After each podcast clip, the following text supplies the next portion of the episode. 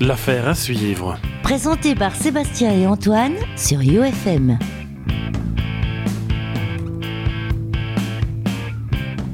Bonsoir à toutes, bonsoir à tous, bienvenue dans l'émission de cette semaine de l'affaire à suivre. Alors, émission qui se trouve être notre 23e émission. Ouais, alors 23 qui est un nombre tout à fait banal. Oui, en effet. C'était à remarquer quand même. Mais oui, enfin, comme c'est aussi euh, notre âge et, et un nombre premier. Bon, ça n'en fait pas moins un nombre banal, mais c'est on s'en fout en fait. Euh, du coup aujourd'hui on va faire euh, la fameuse, euh, on va se, tenter, se lancer dans la vulgarisation scientifique comme euh, beaucoup de gens nous l'ont demandé. Alors on ne vous promet rien sur ce que ça va donner. On va essayer de plus ou moins de vous proposer trois un peu différents types de vulgarisation, voir un petit peu prendre nos marques et, et que vous preniez nos marques, vos marques avec nous en, en tant que vulgarisateur. On ne promet pas d'être bon. on, on va voir un petit peu ce que ça donne. Donc Donc ça, les gens s'y attendent. Oui, oui, on, on s'attend même à ce qu'on soit pas bon. Euh, Ludo va d'abord euh, nous faire un petit Ouais, review. bonsoir à t'as personne, t'as toujours pas dit que j'étais là, du coup bonsoir Ah oui, bonsoir vrai. à personne, je- Mais en fait, les gens savaient que t'étais là parce que tu étais intervenu. euh, donc euh, bonsoir Antoine. Bah ouais, et puis euh, mon nom aussi, il dit euh, présenté par Antoine Sébastien. Ah oui, les gens savent que t'es Non, là. du il coup. dit Sébastien et Antoine. Ouais, enfin bon. Donc oui, Donc- je, je donc- suis là, Attends, bonsoir. non, Attends. Bonsoir Antoine. Salut Seb, comment, comment ça va? Mais ça va et toi?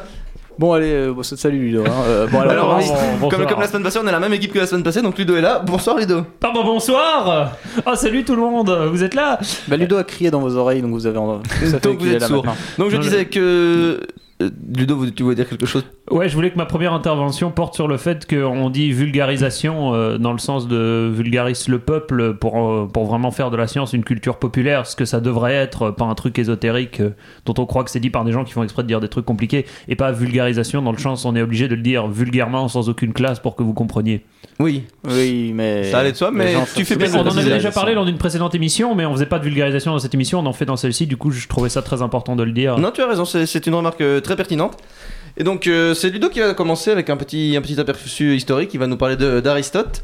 Ensuite, Antoine nous parlera un petit peu du concept d'atome et je reviendrai un peu avec euh, la fameuse terrifiante mécanique quantique euh, que tout le monde connaît et sur laquelle tout le monde voudrait Ouais, en savoir un peu plus. Que tout le monde connaît, et dont tout le monde a déjà entendu Ouais, parler. voilà. et- Du coup, Ludo, à, à toi la parole. Bien, donc, euh, oui, bon, bonsoir tout le monde, c'est pas un cours non plus. Donc, euh, Non, effectivement, ne moi vous je... voit pas les gens. je vais, je vais effectivement euh, parler un peu d'Aristote. Enfin, de, on, on est, on est tous les trois physiciens, donc je pense que ici, ce sera de la vulgarisation scientifique, essentiellement de la vulgarisation de physique. En tout cas, moi, je me suis intéressé euh, à ce qu'a dit Aristote sur la physique, et je ne prétends pas faire un énoncé, un, un énoncé, une liste exhaustive de, de ce qu'il a dit. Simplement, euh, je pense que je vais, enfin, je vais essayer en tout cas de faire le meilleur aperçu possible de ce qu'il a dit euh, dans le domaine de ce qu'on pourrait assimiler euh, à de la mécanique. Euh, pas de la mécanique, les, les voitures, etc., mais la, comme la, mécanique classique, les, voilà, les, objets qui, les objets qui tombent, etc., etc. Donc, euh, pourquoi est-ce que je me suis intéressé à ça? Ben, Parce que euh, j'ai été amené lors de- lors d'un travail, je vais pas raconter ma vie non plus, mais à m'intéresser à l'origine du concept d'inertie qui vient dès qu'on fait de, de la mécanique euh, classique de, de Newton comme on, comme on fait à l'école secondaire. Et je me suis rendu compte, en fait, en travaillant pour, euh, ce, pour cet exposé, que euh, ben, c'était le fruit d'un très long cheminement et qui, grosso modo, on peut dire, qui commence avec Aristote. Et donc, ben, tout ça pour dire qu'aujourd'hui, on va s'intéresser à une des premières réponses formulées à la question de savoir voilà, quelle est la tendance naturelle d'un corps. Donc, euh, si jamais cette question n'est pas claire pour vous, ça va se clarifier dans la suite. Euh, en fait, ben, la tendance naturelle d'un corps, c'est-à-dire que fait le corps si on, si on ne l'oblige pas à faire euh, quelque chose nous-mêmes? Et ce que Aristote pensait, c'était que euh, en fait, donc la tendance naturelle d'un corps, c'est le repos, donc l'immobilité, dans ce qu'il appelait sa position naturelle. Alors l'idée qui est derrière tout ça, c'est une idée qui est assez intuitive. C'est pour ça que j'aimais bien de faire ça pour une première émission de vulgarisation, parce que ça demande aucun prérequis euh, en physique ou en science en règle générale. Ça demande juste euh, bah, d'avoir à peu près 4 ou 5 ans et d'avoir eu suffisamment d'expérience que pour pouvoir appréhender ce que c'est être au repos. Donc lui, ce que, ce que disait Aristote, donc pour me recentrer un petit peu sur mon propos, c'est que euh, la tendance naturelle d'un corps, c'est le repos en ce qu'il appelait sa position naturelle. Alors, euh, qu'est-ce que c'était la position naturelle d'un corps et d'où venait cette idée que naturellement il était au repos? Ben, Je ne sais pas où vous écouterez ce- cette émission au moment où vous l'entendrez, mais vous avez sûrement des objets autour de vous. Euh, une table ou si sur votre bureau, euh, un bic, une souris, etc. Je, ne sais pas, mais en tout cas, ces objets ne bougent pas par, par rapport à vous. Ils sont, ils sont immobiles tant que vous n'interagissez pas avec eux. Et donc, ben, l'idée, c'est que voilà, si j'ai un stylo bille posé sur mon bureau, ben, il bouge pas. Il bouge pas. Pourquoi? Ben, Parce que c'est naturel pour lui de, rester là. Et euh, on dira, on parlera de mouvement naturel aussi euh, lorsqu'un objet en fait se déplace verticalement vers sa position naturelle. Alors l'idée de verticalement vers sa position naturelle, ben, c'est que la position naturelle d'un corps, c'est ou bien vers euh, le plus en bas possible, le plus proche possible du centre de la Terre, ou bien vers euh, le haut. Alors pourquoi vers le haut ou vers le bas? Mais Parce qu'à l'époque d'Aristote, c'est c'est même lui, je pense, qui a, qui a amené ce- cette idée-là, c'était l'idée que la matière, euh, en tout cas la matière terrestre, était constituée des quatre éléments qui, qui font le... Enfin, l'eau, la terre, le feu et l'air, euh, qui ont fait un, qui ont donné lieu à un florilège de, séries fantastiques euh, où justement on manie les quatre éléments, où on se bat avec les quatre éléments, etc. Cette notion entre guillemets que, que le monde est constitué de, quatre éléments qui sont bel et bien dans, le, dans les idées d'Aristote, l'eau, la terre, le feu et l'air, bah, vient, de, vient de là en fait. Et l'idée c'est que tous les matériaux sont composés de certaines proportions de ces, quatre éléments. Par exemple, l'exemple le plus simple qu'on pourrait prendre, c'est la boue serait un mélange de terre et d'eau. Et qu'est-ce que ça a à voir avec le fait euh, de vouloir aller naturellement vers le haut ou vers le bas? Ben Simplement, Aristote faisait une distinction entre ce qu'il appelait les corps légers et les corps graves. Graves comme dans gravitation, donc massifs. Les corps légers, c'était le feu et l'air. Et l'idée qu'ils vont vers le haut, ben, par exemple, la fumée euh, pro- produite par un feu de camp, c'était considéré dans la physique d'Aristote comme un mélange de feu et d'air.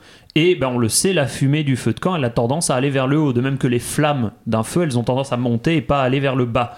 Donc c'est comme ça que Aristote en est venu à l'idée qu'il y avait certains corps pour lesquels leur tendance naturelle, c'était de, s'éloigner, entre guillemets, du centre de la Terre, de monter, alors que, ben ça, on le sait bien, un caillou, vous allez le lâcher, il va, il va vous tomber sur le pied. Donc lui, clairement, il a tendance à aller vers le bas. Et donc c'est, cela était classé dans la catégorie des corps graves. Je Donc- signale quand même qu'on n'est pas obligé de se cacher- lâcher le caillou sur le pied. On peut le lâcher à côté. Ah merde. Ah, il va falloir que... Bon, je recommence depuis le début. Donc Aristote. Non, vas-y, continue. Non, donc en résumé, voilà, il y, a- il y a plusieurs types de corps en fonction de ceux... J'aurais peut-être dû commencer par là. En fonction de ceux dont ils sont constitués. Mais en tout cas, ils ont tendance à vouloir aller dans leur position naturelle et y rester au repos. Et s'ils sont pas dans leur position naturelle et qu'on les laisse faire, ils vont se déplacer mais verticalement vers leur position naturelle.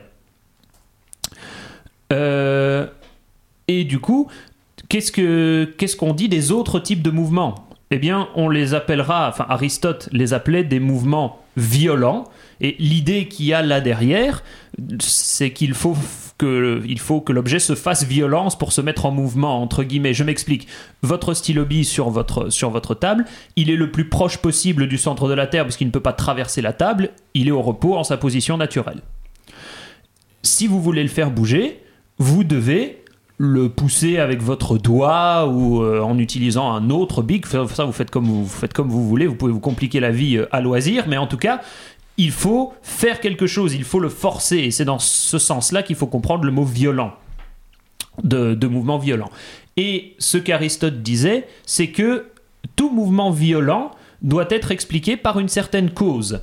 Donc, euh, c'est-à-dire, bah, pour mon bic, euh, mon stylo bille, pardon, euh, ce qui- ce qu'il faut, c'est le pousser du doigt, par exemple, pour qu'il se mette en mouvement. Mais si je, si j'arrête, vous, pouvez faire euh, l'expérience, ça coûte rien. si vous le poussez et puis que vous retirez votre doigt, il continue pas tout seul. Il reste là où vous vous en êtes arrêté sur, euh, sur votre bureau. Et il y a d'ailleurs une idée dans, enfin, l'idée dans la physique d'Aristote, c'est que seuls les mouvements violents doivent être expliqués par une cause. Les mouvements naturels sont par définition ben, naturels dans ce sens où euh, c'est ce que le corps va faire. Si on le laisse faire ce qu'il veut, c'est naturel, ça s'explique pas, c'est comme ça. Et une autre idée qui, était très, qui est très importante sur laquelle on va revenir dans l'idée de mouvement violent chez Aristote, c'est que le mouvement violent doit s'expliquer par une cause, mais cette cause doit nécessairement être le contact de quelque chose avec l'objet. Donc, euh, votre, doigt poussant le bic, il est en contact avec l'objet, et dès que vous arrêtez de pousser sur le bic, que vous retirez votre doigt brusquement, celui-ci s'arrête. Donc il n'y a plus de contact avec l'objet, et donc il n'y a plus de cause au mouvement violent, le mouvement violent s'arrête. Alors c'est un... Donc ça, ça implique deux choses. C'est que donc euh, tous les mouvements horizontaux sont des mouvements violents, puisque ne sont mouvements naturels que certains mouvements verticaux. Hein, quand euh, vous lâchez le caillou et qu'il va vers le bas, ça c'est un mouvement naturel. Par contre, quand vous prenez le caillou au sol et que vous, vous le relevez, là c'est un mouvement violent, même s'il est vertical. Puisque vous séparez le caillou, enfin vous, vous éloignez le caillou du centre de la Terre. Et euh, oui, donc là j'ai fait un peu le tour de ce que je voulais dire là-dessus. Alors non, voilà, Euh, il y avait une exception euh, dans, le, dans la physique d'Aristote. En fait, je vous ai parlé ici de euh, la matière terrestre, je, je l'ai dit un peu plus tôt, dont on suppose, dont on suppose dans, la, dans les idées d'Aristote qu'elle est composée des quatre éléments. Et Aristote fait une distinction très claire entre ce qui se passe sur Terre et ce qui ne s'y passe pas. J'entends par là, en fait, entre ce qu'il appelle le monde sublunaire, donc c'est-à-dire grosso modo la Terre et l'atmosphère. euh, Enfin, on sait aujourd'hui que c'est pas aussi clair que ça, mais lui, il considérait ça grosso modo comme ça. Et tout ce qui, vient, tout ce qui va jusqu'à la Lune, en fait, ju- jusqu'à notre satellite, ça c'est le monde sublunaire. Et le monde sublunaire, il obéit aux lois dont je viens de vous parler. Par contre, les astres, qui, est, qui constituent le monde supralunaire, ce qui est plus loin que, que la Lune, eh bien, eux n'obéissent pas du tout à ces lois. Ils obéissent à, des lois bien à eux, qui sont en fait euh, le fait qu'ils soient en mouvement circulaire uniforme, et ce indépendamment de toute cause extérieure. Alors, qu'est-ce qui a bien pu amener Aristote à, essayer de poser une loi comme celle-là? Ben, C'est le fait que si vous regardez les étoiles dans le ciel, où c'est encore plus flagrant avec les planètes, eh bien, euh, elles semblent... euh, Oui, non, en fait, c'est plus, c'est plus clair avec les étoiles. Si vous regardez le, ciel la nuit sur une longue période d'exposition, vous allez avoir vraiment l'impression que les étoiles tournent autour de nous. Et donc, ça, ça, ça lui a amené l'idée que bah, les corps célestes devaient être en mouvement circulaire, parce que la voûte céleste, bah, elle nous apparaît comme une sphère, hein, donc on a vraiment l'impression que c'est un mouvement circulaire, parfaitement euh, uniforme. Et, et donc, pour Aristote, voilà, ces corps célestes étaient comme ça, mais ça, c'était leur mouvement naturel. Donc, ça n'était pas un nouveau type de mouvement qu'il fallait expliquer par une cause, c'était la matière supralunaire n'a pas besoin de cause pour se déplacer en mouvement circulaire uniforme. Alors vous allez me dire c'est un peu gros, mais Aristote cachait un peu ça sous le tapis, si j'ose dire, en considérant qu'en fait la matière supralunaire était constituée de matière euh, qui n'étaient pas les, quatre éléments qu'on trouve dans le monde sublunaire, donc su- sur la Terre, mais il considérait qu'elle était constituée d'un autre type de matière qui était propre au milieu supralunaire et qu'il appelait euh, l'éther. Et donc, pour faire, faire un, petit, résumé très, très rapide, euh, je ne sais pas combien de temps il me reste ou combien de temps j'ai pris, en fait. T'as encore un petit peu de temps pour dire de faire ton résumé euh, à, ton aise. Ok, ça va. Donc euh, Aristote euh, ben, disait que voilà, il y a deux mondes qui vérifient des physiques différentes par essence. Il expliquait pas pourquoi il considérait que c'était que c'était comme ça et un point c'est tout.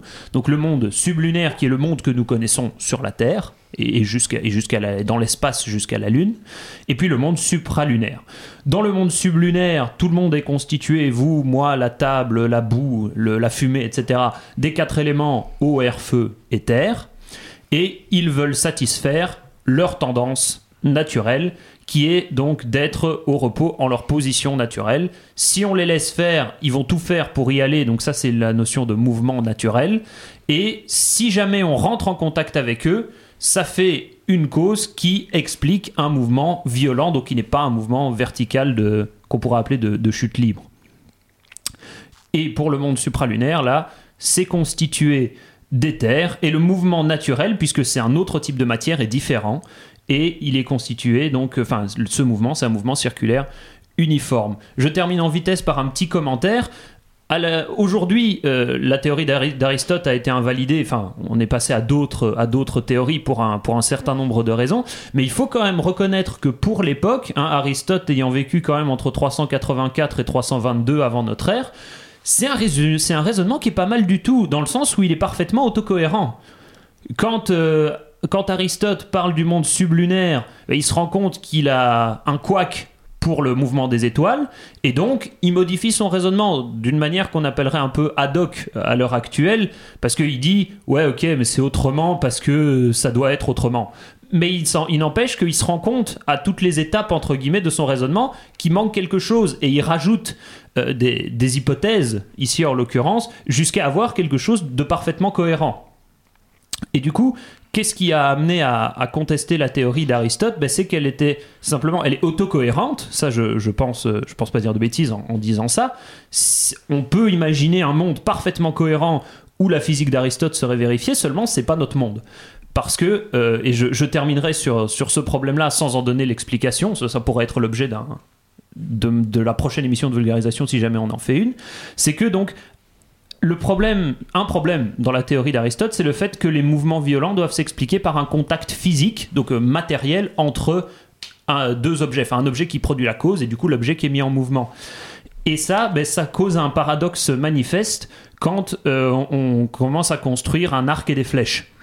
Parce que quand vous tirez une flèche, ben, ça va loin. C'est tout l'intérêt des armes de jet, c'est de pouvoir tuer un mec à distance. Ça reste horrible, mais c'est efficace. Et le truc, c'est que quand vous tendez la corde avec la flèche en main, vous lâchez, la flèche part. Au moment où on considère que la flèche et la corde sont toujours en, contact, quand la corde vraiment se détend, ben, elle met la flèche en mouvement. Mais après, la flèche quitte l'arc pour aller tuer le, le gars là-bas à 500 mètres. Et à ce moment-là, elle est plus du tout en contact avec l'arc. Et ça, dans la physique d'Aristote, ben, c'est pas expliqué, puisqu'il considère que le mouvement horizontal est un mouvement violent et qui doit pouvoir s'expliquer par le contact physique de quelque chose avec l'objet. Alors, Aristote s'en sort vite fait euh, en faisant un petit argument dont lui-même n'était pas très content, en disant Mais quand la flèche avance, en fait, elle fend un peu l'air, du coup, elle laisse du vide derrière elle, et c'est quand l'air euh, qui est devant la flèche va repasser à l'arrière de la flèche pour combler le vide que ça va la propulser. Mais Aristote lui-même était conscient que ce raisonnement était un peu boiteux et euh, ben, je, vais, en rester là. Je pense que j'ai suffisamment parlé. Mais euh, ce sera, si on fait une seconde émission de vulgarisation, mon point de départ, c'est que la physique d'Aristote est autocohérente, mais ne permet pas d'expliquer ce que j'appellerais ce problème de la flèche. Et c'est ce qui a permis euh, à des Galilée et à des Newton d'arriver après en leur temps, mais ça a pris beaucoup de temps. Mais ça, c'est affaire à suivre lors d'une prochaine émission. Merci beaucoup Ludo, c'était très intéressant. C'est sympa de voir euh, un petit peu comment effectivement un modèle qui nous paraît euh, un peu un peu idiot, un peu désuet peut quand même être autocohérent et, et mine de rien, enfin pas bête du tout pour l'époque. Donc euh, donc enfin moi personnellement je, je trouve ça intéressant. J'espère que nos auditeurs ça leur a plu aussi. Euh, Peut-être Antoine euh, a un avis ou Ouais, tu l'as réveillé là. Non, non, bah non, Ouais. j'écoutais. Comment ça J'étais très attendu. Et je pense que je l'ai réveillé. Bah non, pas du tout, enfin. Euh, donc euh, peut-être proposer aux auditeurs une petite pause musicale avant de passer à la, à la- au sujet suivant. Ludo a quand même euh, eu euh, l'intelligence de, de teaser son, pro- son prochain sujet de, de vulgarisation, ce qui est quand même intéressant. Euh, Enfin moi j'y avais pas pensé, il faudrait que j'ai encore un peu de temps pour réfléchir d'ici la fin. Donc, euh, donc voilà. Que nous proposes-tu comme musique? Bah, on va écouter Radiohead avec You and Who's Army. Come on, come on. you think you. Drive me crazy. Well, come on, come on, you and his army, you and crowded. Come on.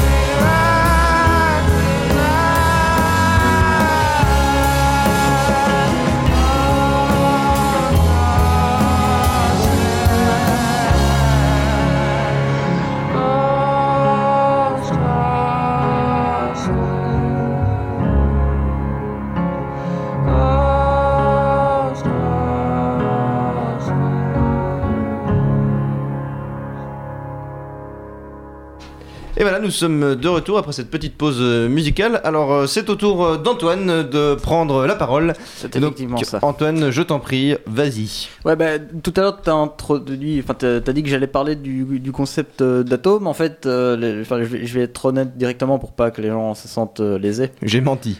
Non, t'as pas complètement menti. Non, en fait, je vais, je vais parler de, du concept d'atome, effectivement, mais c'est de voir surtout comment, euh, au début de, de notre histoire philosophique occidentale, parce que là aussi, il y a souvent un truc quand on fait de la philosophie, on, commence toujours par les, fameux Grecs antiques, en oubliant qu'il y avait de la philosophie ailleurs, notamment euh, la philosophie orientale qui est très importante. Mais donc ça, j'en parlerai pas. Euh, mais je préférais euh, dire que j'allais faire cette erreur parce que j'aime pas quand on oublie ça. Euh, mais donc j'a- j'aimerais bien voir comment, à cette époque-là, on, dit souvent, oui, à ce, moment-là, philosophe et scientifique, c'était la même chose, et on, ça semble logique, mais on, on réfléchit pas vraiment plus loin que ça.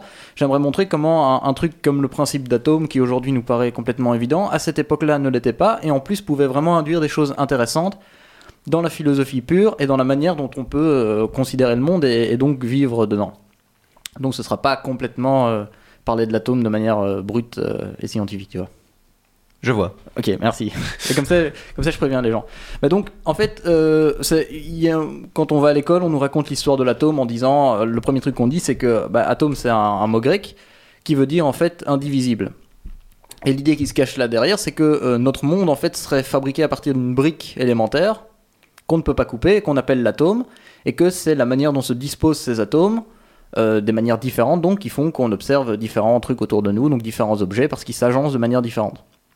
La, science moderne nous dit que bah, l'atome c'est pas vraiment cette brique élémentaire, qu'il y a des choses plus petites que, l'atome, et c'est tout, le, sujet de recherche euh, de, la, physique des particules, et ça, euh, Sébastien en parlera un peu plus tout à l'heure, donc je vais pas vraiment me, me, me caler là-dessus. Mais donc, l'idée au départ, c'est d'imaginer que la réalité qu'on observe autour de nous est construite à partir d'un objet élémentaire, évidemment très petit, qu'on ne voit pas à l'œil nu, mais qu'on peut un petit peu imaginer ses effets et de se dire que tout ce qu'on observe est lié à différents agencements de cette brique élémentaire qu'on appelle donc atome. Ouais, je voulais juste réagir rapidement, très rapidement dessus parce que vous m'avez pas du tout interrompu. Vous avez été de vrais gentlemen, donc je vais pas vous casser vos exposés en deux.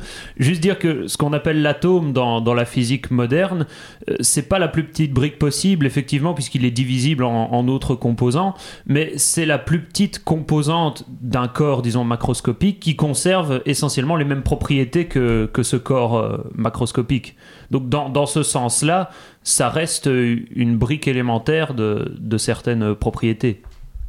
Je, je sais pas si je suis très clair. Oui, t'es très clair. Oui, euh, je, vois ce que, je vois ce que tu veux dire. Mais donc, Mais bon, à l'époque des Grecs, on n'était pas là. Non, mais euh, surtout, ça, a eu pas mal de. En fait, ça, a fait pas mal de bruit. Donc, souvent, à l'école, on nous apprend que c'est Démocrite qui, le premier, a eu cette idée. Euh, Bon, évidemment, la manière dont on nous l'apprend, on a l'impression que ça tombe un petit peu du ciel et que Démocrite se réveille un matin en se disant Tiens, c'est bizarre quand même, si je prends une pomme et que je la coupe en deux, j'ai deux morceaux de pomme. Je coupe chacun de ces deux morceaux de pomme en deux morceaux, j'ai deux quarts de pomme. Et puis, si je continue à le couper comme ça, il y a un moment où je vais plus pouvoir la couper.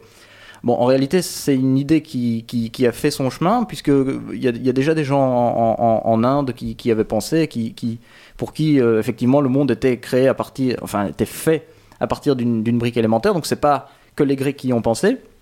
Et il y a un autre gars euh, qui s'appelait euh, Leucippe et qui était euh, une des personnes qui a vraiment. donc là, on est aux environs de moins 450, moins 460, euh, donc 460 ans avant, avant notre ère pour donner euh, une idée de, de grandeur. Et donc, cette idée a commencé à faire son chemin à ce moment-là. Et c'est euh, euh, donc ce type qui s'appelle Leucippe qui a beaucoup. qui, était un peu le maître de Démocrite, qui a commencé à, développer ça et à théoriser cette idée-là.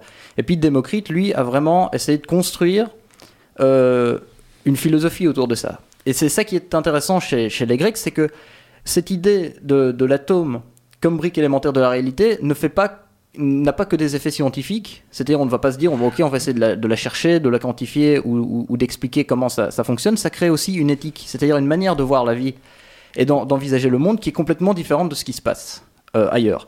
Par exemple, les premiers dont on parle quand on fait de la philosophie, c'est Platon.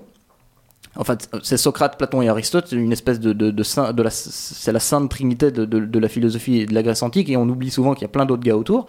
Bah, par exemple, Platon, euh, il arrive un peu après, euh, après Démocrite et Leucippe. Lui, il n'est pas du tout dans cette idée-là. Vous avez sûrement euh, déjà entendu parler de la, fameuse allégorie de la caverne. Donc très rapidement, qu'est-ce que c'est? Platon nous, nous dit, mais c'est aussi une idée euh, qui, qui, qui est héritée de Socrate, comme pas mal de trucs de, de chez Platon. Et d'ailleurs, dans un des dialogues de, Platon, c'est Socrate qui, qui amène cette idée-là de l'allégorie de la caverne. Donc on imagine des hommes qui sont enchaînés au fond d'une caverne. Ils ne peuvent jamais regarder le, monde qui est en dehors de la caverne et tout ce qu'ils ont devant eux, c'est un feu qui projette leurs ombres et les ombres de tout ce qu'il y a euh, à l'extérieur de la caverne sur le mur. Et eux, tout ce qu'ils ont comme vision de la réalité, ce sont ces ombres. Et donc pas les véritables objets qu'il y a dans la réalité, mais simplement leur projection sur un mur. Et donc évidemment une projection qui n'est pas précise. Et donc ce que, ce que Platon semble nous dire, c'est qu'il existerait, indépendamment des objets qui, qui y a autour de nous, une espèce d'idée de l'objet qui préfigure l'objet et qui nous permet de, le reconnaître. Donc ça paraît extrêmement abstrait, mais en fait ce que Platon nous dit, c'est qu'il n'y a pas un monde, un monde unique qui est fait de cette brique élémentaire qui, s'appelle l'atome. C'est pas du tout ça. Il dit il y a ce monde euh, sensoriel du corps qu'on peut percevoir, mais en même temps il y a des idées qui préfigurent ces choses-là. Par exemple, vous prenez quelqu'un, c'est un homme, bah c'est pas c'est un homme parce que c'est une représentation, une projection d'un concept d'homme qui se serait matérialisé en cet homme-là. Et donc là, on voit tout de suite que ça peut pas du tout fonctionner avec la, vision d'un Démocrite ou d'un Leucippe qui vous dit toute la réalité est formée à partir euh, de cette brique élémentaire qu'on appelle l'atome. Et donc c'est une, opposition qui a été très forte à cette époque-là, parce que Platon, qui était un, philosophe assez proche du pouvoir, avait le, euh, pouvait se permettre de, dire des trucs et de faire un peu taire les gens qui étaient, qui étaient pas vraiment d'accord avec lui. D'ailleurs, il y a un autre gars euh, ensuite qui, qui, qui est, qui est arrivé après Leucippe et, et, Démocrite, qui a été extrêmement important à l'époque, qui s'appelait Épicure. Et on a très peu de choses écrites par lui parce que probablement que pas mal de ses livres ont été brûlés et probablement euh, parce que Platon n'aimait pas beaucoup qu'on qu'on soit pas d'accord avec lui. Mais donc chez Platon, vous avez vraiment une, une dualité, c'est ce qu'on a appelé le, le dualisme. Alors c'est des mots un peu plus modernes, mais ça décrit plutôt bien ce qui se passe. C'est-à-dire un dualisme, c'est-à-dire la réalité. En fait, il y a deux choses. Il y a la réalité du corps corporel, la matière, ce qu'on touche, et puis à côté, ben, il y a aussi les idées qui doivent préfigurer ça. Et donc vous avez une dualité de la réalité. Et face à ça, il y a ce qu'on appelle le monisme, c'est-à-dire des gens qui vous disent non, il n'y a qu'une seule réalité, le monde est fait uniquement de matière, et ils vont même plus loin, ils disent cette matière est faite de cette brique élémentaire qu'on appelle l'atome. Et donc ça, ce sont deux visions qui vont se battre, euh, et ça va traverser toute l'histoire de la philosophie. Et donc ça montre bien que cette conception de l'atome euh, dépasse vraiment le cadre de la, de la science pure, et, euh, reflète vraiment une, manière complètement différente d'envisager le monde dans son ensemble. Et c'est ça qui va faire que ça va non seulement traverser l'histoire de la philosophie, mais être à, chaque époque extrêmement violent. Puisque, bon, Platon a, enfin, c'est ce qui semble, c'est ce que les historiens disent, a, pu être assez violent avec ces gens-là euh, parce qu'ils il, n'acceptaient pas cette vision-là. Bon, alors Ludo vient de parler d'Aristote. En fait, Aristote, on, on- le, parfois on, le montre à ce niveau-là comme vraiment opposé à Platon. C'est pas complètement faux, mais c'est pas non plus complètement vrai. Ça, ça serait un peu loin de dire que Aristote est un matérialiste pur qui dit il n'y a que de la matière. Vous connaissez sûrement la, la fameuse peinture, je crois que c'est Raphaël de l'école d'Athènes, où on voit tous les philosophes de l'époque. Et puis au centre, il y a Platon et Aristote. Et Platon montre avec son index le ciel, parce que c'est le monde des idées. Et Aristote lui montre la Terre parce que lui, il s'attache plus à l'expérience et à, ce qui se passe. Bon, c'est une, opposition un peu brutale parce que c'est dans la réalité un peu plus complexe que ça et c'est un, peu exagéré que de faire d'Aristote un, pur matérialiste. De nouveau, j'utilise le terme matérialiste pour dire euh, des gens qui disent il n'y a que de la matière et donc ce monde des idées là euh, à la Platon n'existe pas. Bon, matérialiste, c'est aussi un mot qui, qui, qui a pris une autre tournure euh, parce que c'est un concept plus moderne, mais disons, l'opposition qu'il y a entre matérialisme et idéalisme peut refléter aussi ça, c'est-à-dire d'un côté un monde des idées, d'un côté un, monde de la matière, et euh, comment on se place par rapport à ça, c'est-à-dire des gens qui disent vraiment il y a les deux qui doivent vivre, et puis des gens qui disent non, il y a, il y a que de la matière. Donc ce sont des termes un peu plus modernes, mais c'est pas complètement euh, euh, sans rapport avec ce, que, avec ce que je vais dire. Donc accepter, accepter ces mots-là, et si on doit euh, en parler plus tard, on pourra être plus précis à ce niveau-là. Mais donc, Aristote, la- la- il fait une critique de Platon en se disant c'est quand même assez bizarre parce que si vous avez un homme, il y a aussi l'idée de l'homme qu'il préfigure, mais il faut bien qu'il y ait une relation entre les deux. Et s'il y a une relation entre les deux, c'est qu'il y a un troisième truc qui doit exister et qui est lui-même lié à cette idée de l'homme. Je sais pas si c'est clair ce que je dis. Non, si, si, c'est enfin, clair. J'avoue que moi j'ai un tout petit peu de mal avec ce passage-là. Bah donc, euh, Platon vous dit tu as un homme, Mhm. et puis tu as l'idée de l'homme qui préfigure. Mhm. C'est-à-dire comme une espèce de, de moule dans lequel seraient fabriqués tous les hommes et qui est, est ce qui permet d'avoir l'idée de l'homme. Mhm. Et Aristote lui dit, bah, si les deux existent, ils peuvent pas exister indépendamment l'un de l'autre. Ils sont forcément liés par cette Oui. idée de l'homme. Et donc, s'ils sont liés par cette idée de l'homme, c'est-à-dire qu'il y a un troisième truc qui est lié à l'homme et qui existe. Ok? Mais si Ouais. ce troisième truc existe, il est lui-même lié aux deux autres euh, trucs dont on a déjà parlé, donc il y a des trucs qui doivent faire le lien, et ainsi à l'infini. Et du coup, euh, c'est une vision complètement différente, qui est pas purement dualiste, dans le sens où il y a deux réalités, une réalité des idées et une réalité euh, matérielle. Mais c'est pas non plus complètement matérialiste. Euh, parce que il nous dit pas, il nous dit bon, Platon peut pas avoir raison là-dessus, mais il nous- dit pas non plus le- la réalité est unique, il n'y a que de la matière et des choses comme ça. Donc c'est un peu brutal de faire d'Aristote un matérialiste. Et donc je vous avais parlé d'un autre gars, euh, c'est Épicure. Alors Épicure, euh, maintenant on parle de épicurien et tout ça, ça donne l'impression qu'on on, on- on- on s'en fout, c'est euh, YOLO et on, brûle la chandelle par le debout. C'est pas du tout ça en fait. Épicure, effectivement, son truc c'est de dire le, souverain bien, euh, c'est le plaisir. Mais il dit pas le plaisir, c'est-à-dire tu fais ce que tu veux quand tu veux. Non, le plaisir, c'est aussi avoir la mesure des choses. Et le concept central chez Épicure, c'est ce qu'on appelle l'ataraxie. Et l'ataraxie, c'est l'absence de trouble, en fait. Et donc, euh, Épicure ne vous dit pas faites ce que vous voulez quand vous voulez et, euh, carpe diem. Il vous dit bah, ce qu'il faut, c'est essayer d'éviter les troubles. Et ce qui est assez étonnant, c'est-à-dire éviter tout ce qui peut vous causer du déplaisir. C'est-à-dire que la vraie recherche du plaisir, ça doit pas être une recherche du plaisir tout le temps, ça doit être d'essayer d'éviter ce qui cause le déplaisir. Et ce qui est assez euh, euh, étonnant, mais quand- qui en fait, quand on y réfléchit, est assez logique, c'est que Épicure se place exactement dans la lignée des Démocrites et des, et c'est-à-dire il est convaincu que la réalité n'est faite que d'une chose, de matière, de ces fameux atomes. Et là, euh, c'est là qu'on on a le lien entre véritablement la, physique, c'est-à-dire, euh, disons, la volonté de connaître scientifiquement ce qui se passe, et l'éthique, c'est-à-dire comment on vit ça euh, au jour le jour. Parce qu'à partir de cette idée-là, Épicure va développer vraiment une manière de, vivre et de, rechercher cette ataraxie. Et pour lui, ça, découle complètement de ce concept d'atome et de dire la réalité, elle est unique, basée sur une seule chose. Pourquoi? Parce que mon idée, c'est pas de dire qu'Épicure était athée. Bon, on, on connaît tous les dieux grecs et tout ça. Épicure n'arrive pas en disant les dieux n'existent pas parce qu'il y a que de la matière et les dieux ce serait quelque chose qui est au-dessus de la matière. Pas du tout. Il dit les dieux existent. Mais s'ils existent, ils sont faits de matière puisque tout est fait de matière. Et là, ça change absolument tout. Pourquoi? Parce qu'on n'a plus à avoir peur des dieux. Et donc là, c'est- complètement révolutionnaire à l'époque. Euh, et on peut comprendre que Platon, qui était un philosophe plus proche du pouvoir et qui avait, qui avait besoin, parce qu'il faisait partie d'une classe supérieure. Bon, on ne parle pas de classe à cette époque-là, mais il était plutôt du côté des, des, des rois. D'ailleurs, il disait qu'il faut faire des, des- philosophes des rois et des rois des philosophes. Il était plutôt du côté du pouvoir. Lui, il aimait bien cette idée de hiérarchie, de monde des idées qui, qui, qui est, là avant le, monde réel. Et là, vous avez un épicure qui arrive. Non, vous savez, il n'y a qu'un seul type de matière. Et ce sont seulement des agencements différents qui font qu'il y a différentes choses dans la réalité. Et donc, euh, vous avez une espèce de, tout le monde est remis au même plan. Non seulement le roi qui fait de la même matière que n'importe qui, mais aussi euh, les dieux qui doivent être faits de la même matière. Et donc, dans cette recherche de, l'ataraxie, donc de l'absence de troubles chez Épicure, il y a un truc qu'on appelle le tétrapharmacone, et ça c'est super génial, et ça découle directement de, ce, principe d'atome et de se dire que, la réalité est unique. Donc c'est son, son donc tétra c'est 4, et pharmacone c'est le remède. Donc c'est le quadruple remède, et c'est en gros son truc pour être heureux. Et c'est- génial, c'est parce que vous pouvez encore l'utiliser aujourd'hui, ça peut vous, vous, vous- remonter le moral dans certains trucs. Euh, L'émission d'avant, on a, on a déprimé tout le monde, j'ai essayé de, de réparer le truc. Euh, donc le tétrapharmacone, il y a quatre trucs, c'est quoi? Bah, Le premier, c'est ce que j'ai déjà dit, c'est les dieux ne sont pas à craindre, parce qu'ils sont de la même matière que vous, et ils vivent dans des... Dans, ils sont pas faits euh, des mêmes agencements d'atomes, mais ils sont faits de la même matière au départ. Et ce sont simplement des agencements différents. Alors oui, euh, ils existent.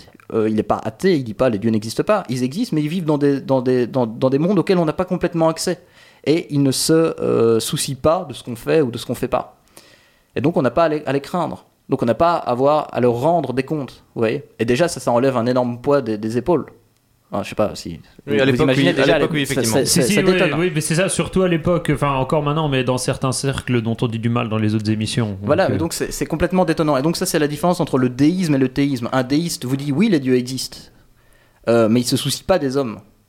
Alors qu'un théiste va vous dire oui, non seulement les dieux existent, ils ont créé le monde, mais en plus, tout ce qui advient dans le monde est euh, directement conséquence de leur existence. Mais du voilà. coup, un, un déiste euh, dit pas que les dieux ont créé le monde. Je, Euh, je, je sais pas, demande il y a encore que- des subdivisions, mais globalement, euh, c'est- il y, a- il y a plein de, de, de, de, de- de séparations à l'intérieur. Il peut dire que- qu'ils ont créé le monde. D'ailleurs, c'est souvent le, le cas. Il y a rarement des gens qui disent que les dieux existent, mais qui servent complètement à rien. complètement rien, oui. Mais euh, en tout cas, ils l'ont créé, d'accord, mais ils se soucient pas après de ce qui se passe. de ce qui de ce qu'il en advient. Et, et de- si, s'ils se soucient pas de ce qui en advient, non plus pas des hommes. Mm. Et ça sort ça dans la pensée d'Épicure directement du fait de se dire la matière est unique et donc de ce concept d'atome qui a donc une implication extrêmement forte dans la vie de tous les jours. Et c'est ça qui est, qui est super. Et donc quand on dit euh, les philosophes étaient aussi des scientifiques, là on a vraiment une implication directe dans la vie de tous les jours. Donc ça c'est le premier truc. Le deuxième truc, il dit bah, la mort, même chose, c'est pas à craindre. Parce que euh, la mort, euh, c'est pas un truc où votre esprit va aller ailleurs, parce que de nouveau, il y a une seule réalité, donc il n'y a pas le corps d'un côté et l'esprit de l'autre. Tout ça émane d'une seule réalité, donc quand vous allez mourir, c'est juste que vos atomes, bah, ils vont ils vont s'en aller, ils vont trouver d'autres euh, d'autres agencements. Donc votre corps tel qu'il existe n'existera plus, et donc vous n'avez pas à craindre la mort, parce que c'est pas la fin de tout, c'est juste que ce qui vous constitue va euh, aller dans d'autres, euh, va, recréer autre chose et, prendre d'autres agencements. Donc il faut pas avoir peur de la mort, parce que quand vous êtes là, bah, vous n'êtes pas mort, et quand vous êtes mort, vous n'êtes plus là, mais d'une certaine manière, vous êtes encore là parce que les atomes qui vous constituent, eux, ils seront toujours là. Et donc il faut plus avoir peur de la mort. Et donc déjà, ça, un- bon, ça paraît peut-être plus facile à dire qu'à faire, mais c'est de nouveau un, gros point en moins grâce à ce concept d'atome. Deuxième, troisième truc, bon là c'est un peu différent. Il dit on peut atteindre le bonheur. Ça c'est pour se, se- se- donner le, le- quand même la pêche, c'est-à-dire on peut l'atteindre. Et il faut pas partir du principe que, que vous, que vous n'allez pas l'atteindre. C'est moins lié au concept d'atome. Et le quatrième truc, c'est euh, que la douleur n'est pas, euh, euh, n'est pas une limite. C'est-à-dire il faut pas trop faire attention à la douleur parce que quand vous avez mal, c'est que vous n'êtes pas mort. Et donc vous pouvez sou- soutenir euh, la, la- la douleur, vous pouvez la supporter. Euh, alors que bah, quand vous êtes mort, vous n'avez plus mal, du coup, bah, il faut pas trop s'en faire pour la douleur. Bon, là aussi, ça peut paraître plus facile à, à- à dire qu'à faire. Mais en tout cas, Je sais pas, on demandera aux prisonniers de Guantanamo, ils ont peut-être un avis plus Bah oui, tranché bah- sur la question. Mais bon, ça, il n'y avait pas Guantanamo à l'époque. Mais donc, c'est assez euh, étonnant de voir à quel point euh, cette idée de la- de- de l'atome est donc euh, d'un matérialisme total, de se dire il n'y a que de la matière, que des agencements différents d'atomes, permet d'induire une éthique qui a, des, qui a des effets dans la vie de tous les jours qui sont complètement ahurissants. C'est- c'est- C'est-à-dire, on peut vraiment vivre mieux avec ça. Donc c'est pas simplement se dire on va rechercher les atomes, est-ce que ça marche, est-ce que ça marche pas, ou chercher la cause du mouvement comme le disait Aristote. Ouais, ouais j'ai bientôt fini, t'inquiète pas. Mais donc, euh, ça c'est pour les Grecs. Après, très rapidement, euh, on, pourrait faire toute une histoire de cette opposition entre les idéalistes ou les matérialistes ou les, monistes ou les, ou les dualistes sur comment ils envisagent la, réalité. Euh, vous vous doutez bien que les premiers chrétiens, euh, bah, ils vont pas beaucoup aimer Épicure. Ils vont préférer un Platon ou un Aristote. Ils aiment bien chez Aristote le fait qu'il y ait, euh, c'était l'argument du troisième homme de se dire il faut un, troisième concept pour relier les deux parce qu'ils vont relier ça à la Trinité, la Sainte Trinité, donc ils vont pouvoir euh, bon, il faudra un peu de, un peu d'effort pour euh, que tout, tout, tout tienne bien, mais ils, vont, ils vont pouvoir récupérer ça ou récupérer les fameuses idées de Platon en se disant bah, c'est dans l'âme que ça se cache. Et puis ça pourra être récupéré beaucoup plus tard par un Descartes qui dira aussi bah, il y a la substance étendue qui est la substance du corps, mais le, le- l'esprit est, une substance différente et le lien entre les deux se fera euh, dans le cerveau. Descartes s'était dit que le lien qui pourrait y avoir entre l'âme et le corps, ça se ferait dans le cerveau. Euh, bon, aujourd'hui, avec les neurosciences, on peut un peu euh, clarifier tout ça, mais ça, ce sera pour plus tard si on en parle. En tout cas, il avait, compris ça, mais on, dit de Descartes purement cartésien, il était quand même convaincu que le corps et l'esprit étaient une chose différente, en opposition, par exemple, à quelqu'un comme Spinoza qui nous dit bah non, il n'y a qu'une seule substance qui fait toute la réalité. Il l'appelle Dieu très bien, mais c'est pas un Dieu qui, aurait, qui, crée le monde, qui est cause première et qui, et qui est un, grand barbu, non euh, Spinoza, lui, il était plutôt panthéiste. et Il dit Dieu, c'est toute la nature et tout ce qui advient dedans. D'ailleurs, il dira quand je dis nature, vous pouvez dire Dieu. Donc on retrouve un peu cette idée, alors qu'il n'est pas athée, il dit pas il n'y a pas de Dieu, ça, ça n'existe pas encore à, à cette époque-là. Mais on retrouve cette idée de dire bah, la nature, c'est finalement une seule chose unique. Euh, et, euh, et donc c'est la totalité de tout ce qui advient. Et ça, ça permet un peu d'éloigner les dieux, exactement comme Épicure éloignait les dieux en disant ils sont faits de la même matière que nous, il faut pas les craindre. Ça permet d'éloigner Dieu. Et donc cette idée d'atome et de dire que la réalité est une seule chose, en fait, euh, petit à petit, c'est ce qui va permettre à, minimiser le rôle de Dieu ou des dieux euh, dans notre vie de tous les jours. Et évidemment, vous vous rendez compte que, que c'est hyper important euh, pour la manière dont on vit. Et donc je trouvais intéressant de dire à quel point un concept au départ scientifique peut induire des trucs aussi importants dans notre vie de tous les jours. Je trouvais ça intéressant aussi. Je, je même trouvé ça passionnant sans vouloir euh, jeter plus de fleurs que nécessaire. Euh, J'ai enfin compris pourquoi tu dis la physique induit une éthique. Ah bah, le but c'était d'expliquer la forme en fait, j'aurais dû le dire au début, mais... Mais voilà, maintenant, maintenant on l'a compris. Euh, est-ce qu'on fait une petite Faut- pause musicale ou est-ce qu'on n'a pas spécialement le temps euh, Je sais pas trop Ça comment. dépend si tu veux être à l'aise ou pour faire la tienne. Euh, bon, est-ce que la pause mu- musicale est indispensable? Euh, non. Alors, euh, au pire, on lancera la musique un peu plus tôt à la fin ou quelque chose comme ça. Ouais, vas-y. On verra. Comme On ça à l'aise. Dés- Désolé pour nos pauvres auditeurs qui doivent. euh, Ben, juste va- en guise de transition euh, douce entre, entre deux trucs. euh, Ne te mets pas à chanter, s'il te plaît. compliqués. Oh merde Jamais je vais pouvoir chanter dans cette émission Non, plus- euh, juste. Parce que l'e- l'exposé d'Antoine, euh, comme je viens de le dire, m'a beaucoup intéressé de voir comment effectivement un concept physique pouvait avoir des implications philosophiques et qui du coup, alors je sais qu'Antoine n'aimera pas si je dis ça, ne touche plus à la science, ou tout, tout du moins ne touche plus à la physique, Oui, c'est Hein mais, euh, mais qui, en tout cas, euh, peut avoir une implication qui est, qui est positive dans, dans la vie de tous les jours. Maintenant, il faut faire aussi attention, et ça fait vraiment une transition géniale, euh, c'est que c'est pas parce qu'il y a une théorie physique que tout le monde peut dire tout et n'importe quoi et en faire des concepts philosophiques dont il cherche une légitimité dans le concept physique de départ. Je, je pense, parce que tu vas nous parler, je crois, un peu de mécanique quantique. Je vais euh, légèrement aborder le sujet, oui. Et il y a des, et y a des de gens qui. oui, non, mais c'était une question de rhétorique. Et il y a des gens, euh, je sais qu'il va parler de mécanique quantique, euh, sauf s'il est foudroyé à l'instant par une crise cardiaque. Euh, Non, ça va. Super. Donc, euh, non, il y a, y, des- il y a des gens à l'heure actuelle euh, qui, qui utilisent la mécanique quantique, qui l'utilisent mal pour, euh, pour énoncer des, des concepts et des trucs un peu dingues, Oui, la, mais ça, la fonction d'onde du cerveau, etc., etc. C'est surtout, c'est par rapport à ce que tu disais tantôt, c'est effectivement c'est le, le genre de personnes qui utilisent des mots compliqués pour essayer de rendre la, la science ésotérique et donner du crédit à ce qu'ils racontent. Voilà, exactement. Donc c'est, il faut euh, faire une, enfin, on peut laisser la physique induire une éthique, mais il faut que ce soit une bonne éthique.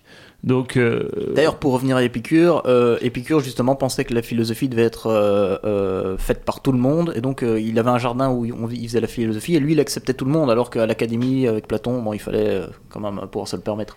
Et donc c'est, c'est aussi- ça rejoint aussi cette idée que ça doit être euh, des choses qui, le maximum, doivent être euh, abordables et que tout le monde pourrait devoir pouvoir. pour y jouer. Voilà. pour- Mais il n'empêche qu'il faut pas y jouer n'importe comment. Exactement.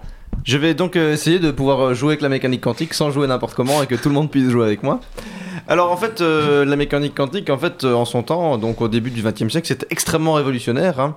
Ça- Antoine, euh, Coupe les micros de temps en temps. voilà, c'est ça. Donc ouais, extrêmement Ah oui, révolutionnaire. c'était, bah d'ailleurs, ça a c'est eu- le moins qu'on puisse dire. Ça a eu un peu de mal à être accepté, un peu comme la, la relativité générale. Enfin bref, c'était.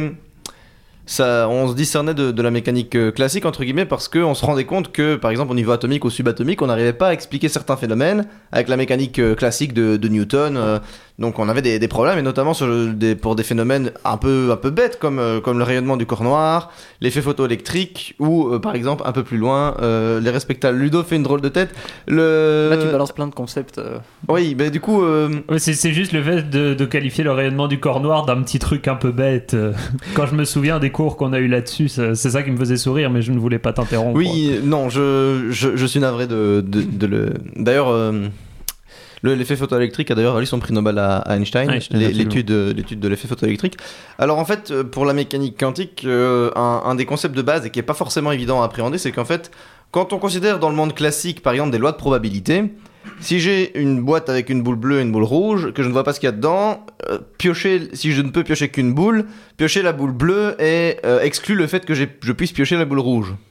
Donc quand on a des, des événements comme ça, en fait, on a euh, des, des- des- des événements ce qu'on appelle incompatibles. Et en fait, en mécanique quantique, ben, ce concept de probabilité est pas tout à fait le même. On a une amplitude de probabilité et il peut y avoir des interférences. Et euh, en fait, on a euh, par exemple ce genre de propriété qui, qui change de, de vraiment le oui ou non. C'est par exemple avec l'expérience des fentes de Young, où on envoie des électrons dans deux fentes, des électrons qui sont a priori des particules. Et euh, en fait, on se rend compte que ces particules, en fait, elles se comportent comme de la lumière qui, à ce moment-là, était exactement assimilée à une onde. Donc, euh, on, Ça, c'est, plus qu'assimilé en fait. On avait, des, on avait des preuves du fait que. Enfin, on avait des expériences où l'électron se comportait vraiment comme une particule et des expériences où la lumière se comportait vraiment comme une onde. Oui, oui, bien sûr. Mais du coup, le fait que l'électron qui était une particule se comporte comme une onde, ça posait pas mal de problèmes. À cause du mur indivisible, infranchissable et immuable que, qu'on avait érigé entre les deux dans la physique de l'époque. Donc, du coup, peut-être que euh, pour plus tard, l'effet photoélectrique méritera sa propre émission de vulgarisation parce que c'est très intéressant. Je vous euh, recommande par exemple la, vid- la vidéo de Dr Quantum euh, à, à ce sujet, à ce sujet-là. C'est c'est assez sympathique. Donc, comme je disais, c'est le fait de lancer des électrons à travers des fentes et on se rend compte qu'on a une figure de- d'interférence exactement comme si on avait lancé euh, comme si on avait éclairé avec de la lumière. C'est quand même un peu bizarre et du coup on a tout remis en question, se dire oui, l'électron qui est une particule peut aussi être une onde, mais du coup comme euh, est-ce que ça ne marcherait pas comme ça pour la lumière qui est une onde qui pourrait être aussi des particules? Et de fait l'effet photoélectrique était de montrer effectivement l'existence de, ce qu'on appelle les photons qui sont les, les, les quantas de lumière. Je reviendrai un peu plus tard sur la notion de quanta.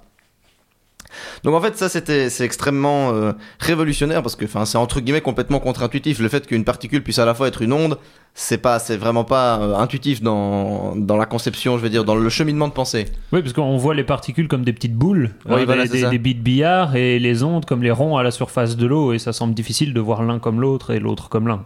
Exactement, d'autant plus que euh, on, remarque bien, tout le monde remarque bien que dans le monde macroscopique que l'on voit autour de nous, bah, les choses ne se comportent pas comme ça. On a bien la vision probabiliste de ce que je disais avec la boule bleue et la boule rouge. Je peux pas piocher si je si je regarde pas ce que je fais, c'est pas pour autant que la boule bleue est, rouge ou des choses comme ça. Donc euh, il y a ce qu'on appelle un problème de, de décohérence en fait. C'est ce qui fait qu'en fait euh, la mécanique quantique c'est bien beau, mais il faut ajouter à ça toutes les interactions qu'il y a autour d'un système quantique. Et du coup, toutes ces interactions font que on a ce qu'on appelle la décohérence quantique et que dans le monde macroscopique, on n'a pas cette dualité euh, qu'on peut peut observer. C'est pas tout à fait vrai de dire qu'on ne l'a pas, mais on ne l'observe pas, en tout cas, on ne peut pas la voir. Et euh, ça, c'est aussi un, un truc qu'il faut se dire. Par exemple, on peut pas se dire, ok, ce n'est pas parce que je ne vois pas la Lune qu'elle n'existe pas. Alors que, par exemple, en mécanique quantique, le fait de regarder un système ou pas, ça change drastiquement les résultats des expériences. Parce que, justement, dans cette interprétation de probabilité, les électrons, qui sont des ondes et des particules, ont ce qu'on appelle une fonction d'onde, donc c'est une probabilité de présence. Et si on ne regarde pas, ils ont une certaine probabilité d'être là, mais si on regarde, on, fixe cette probabilité à, par exemple, si c'est 0 ou 1, on la fixe à 0, donc il n'est pas là, ou on la fixe à 1 et il est là. Et ça, c'est quand même extrêmement difficile à appréhender conceptuellement. Ludo fait une drôle de tête. Non, désolé, c'est parce que non, tu dis des choses super intéressantes, mais je me dis que pour les, les gens qui n'ont pas les, les préconceptions, ils sont peut-être. euh, Enfin, tu vois, ça va peut-être un peu vite.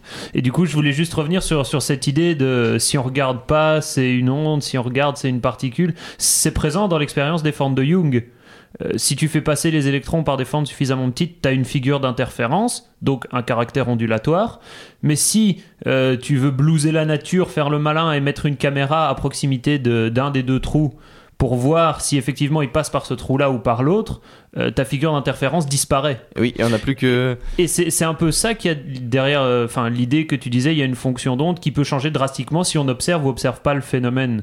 C'est vraiment dans ce sens-là, quoi. L'électron a un caractère ondulatoire quand on le laisse faire, entre guillemets. Mais si on dit non, non, je regarde par un trou parce que je sais que t'es une particule et je veux voir quand tu passes comme une particule, ben, tout à coup, l'électron se comporte comme, Comme une, une particule, particule. et il arrive plus à se comporter comme une onde en même temps. Enfin, on Oui, se non. comprend. Il n'y a pas vraiment dans le même temps. C'est ça l'idée. C'est ça le, le- le gros concept révolutionnaire de la de la dualité entre corpuscules. Euh, je comptais euh, un peu investiguer cet exemple un peu plus, mais euh, tu l'as fait. Ce n'est pas grave. Je je suis désolé, c'est dans mon. je Non, sais pas, ma sensibilité était de parler de ça maintenant, mais. Non, non, non, mais bien sûr, tu, tu as, tu as bien fait. Tu, tu as, tu as réorganisé un peu ce que je dis, l'ordre de mon énoncé. Mais ce n'est pas grave, ce n'est pas grave. Je ne t'en veux pas. La- la- le principal étant que nos auditeurs aient l'information euh, que je voulais leur faire passer. Euh, du coup, euh, je vais, j'en ai parlé un peu tout à l'heure. Je vais revenir sur la notion de, de quanta. En fait, Euh, l'idée c'est qu'en fait, euh, la mécanique quantique, euh, elle tire euh, son nom non pas des quantiques de Noël, mais euh, c'est l'existence de, de grandeurs en fait. Et euh, ces grandeurs ne peuvent se manifester que par des multiples de certaines quantités fixes euh, qui sont liées à ce qu'on appelle la constante de Planck. Et en fait, typiquement, l'énergie des particules, euh, sont, elle est quantifiée. En fait, elle ne peut prendre qu'une certaine, quanti- qu'une certaine gamme de valeurs bien déterminées. On n'a pas un continu. Donc, euh, par exemple, c'est vraiment 1, 2, 3 ou 4, euh, typiquement électron-volt ou, ou ce genre de choses. Et ça aussi, c'est extrêmement révolutionnaire quand on pense à, la conception habituelle qu'on peut avoir de l'énergie. C'est ça qui est, qui est, beaucoup, qui est très très conceptuel et d'ailleurs c'est d'ailleurs un des gros des gros points forts du, de l'effet photoélectrique découvert par Einstein qui lui a valu un, prix Nobel euh, derrière.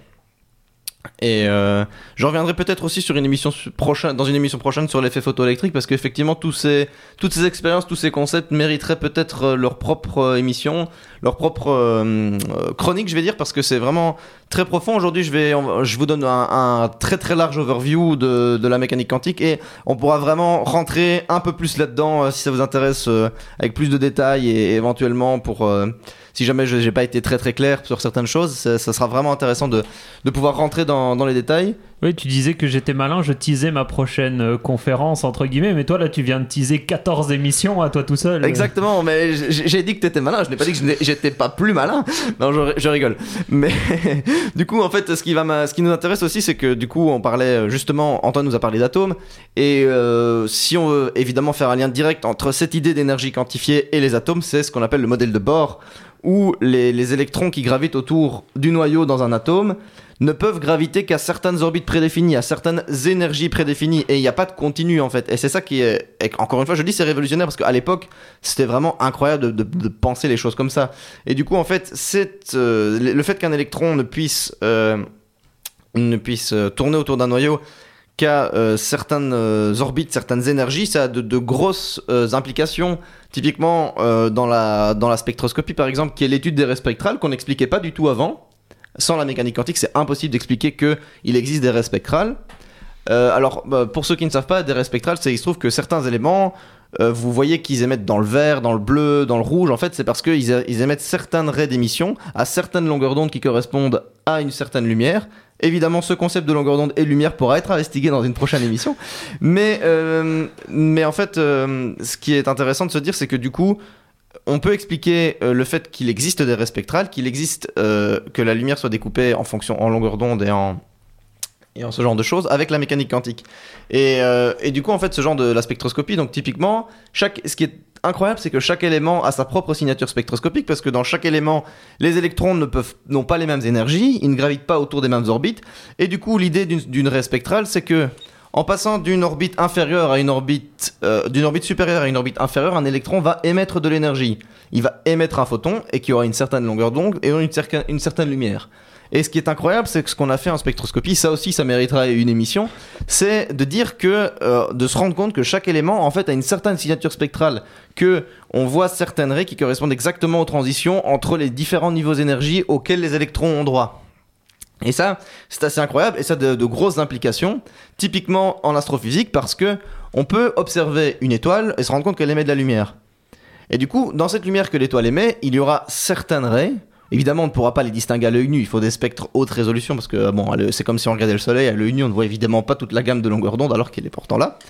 Et euh, ce, qui est, ce qui est dingue, c'est qu'en fait, grâce à ça, on peut déterminer la composition chimique d'une étoile parce que on a pu déterminer que chaque élément avait sa signature spectroscopique Comme une carte d'identité. Exactement. Et que du coup, en regardant un astre, on peut avoir la carte d'identité de l'astre séparée pour les différents éléments et connaître l'abondance et la composition chimique d'une étoile.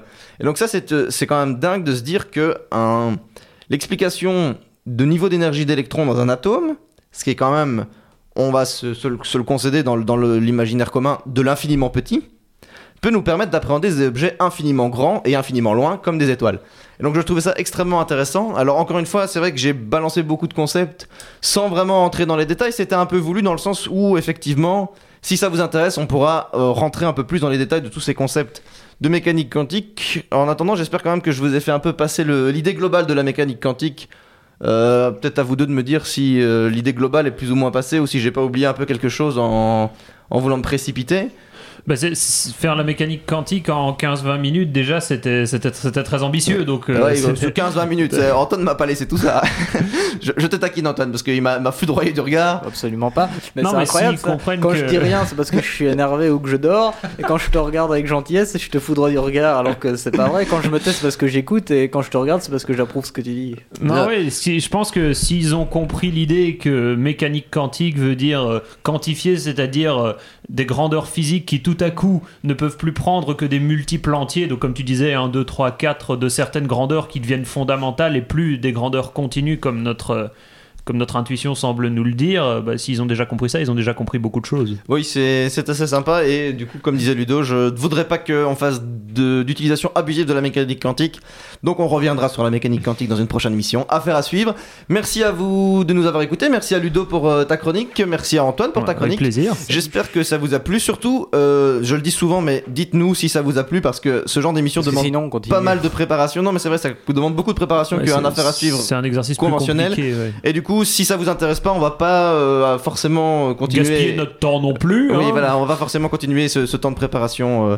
Donc voilà, je vous dis euh, peut-être à la semaine prochaine. Affaire à suivre. Merci de nous avoir écoutés. Bonsoir à toutes, bonsoir à tous, bonsoir Ludo, bonsoir Antoine. Bonsoir tout le monde, tchuss. Salut à tous, à la semaine prochaine. Et on se quitte sur les Beatles, ça faisait longtemps. En effet. Ouais, c'est Hey Bulldog. Salut.